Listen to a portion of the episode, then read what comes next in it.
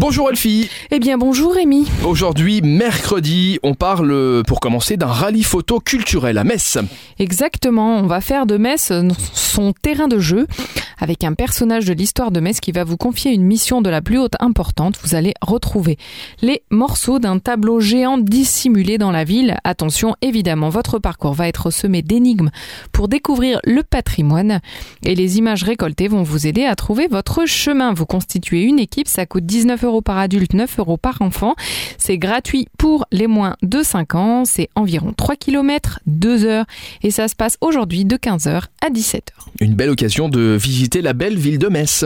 Exactement. Il y aura du yoga au coucher du soleil. C'est beau ça. Ah c'est beau, faut-il encore qu'il y ait du soleil. Hein. Ouais, Attention, ça c'est pas gagné. là, hein. c'est- Pratiquons à nouveau en extérieur, après le travail, une belle séance de yoga.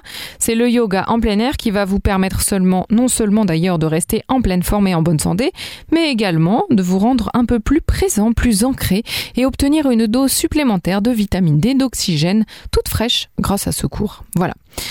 C'est ce soir, à partir de 18h30, c'est à Kirchberg. Il y a un don suggéré de 10 euros en espèces ou en digicash. Et les sessions sont organisées par Sarah et John. On se retrouve chez Kiosque, 10 rue Léon Engen à Kirchberg. Il y aura l'exposition de quelqu'un que j'aime beaucoup par ses idées, Yann Arthus Bertrand, qui va nous présenter une expo photo. Un grand classique, hein, si je puis dire. Photographie caritative, exposition, évidemment.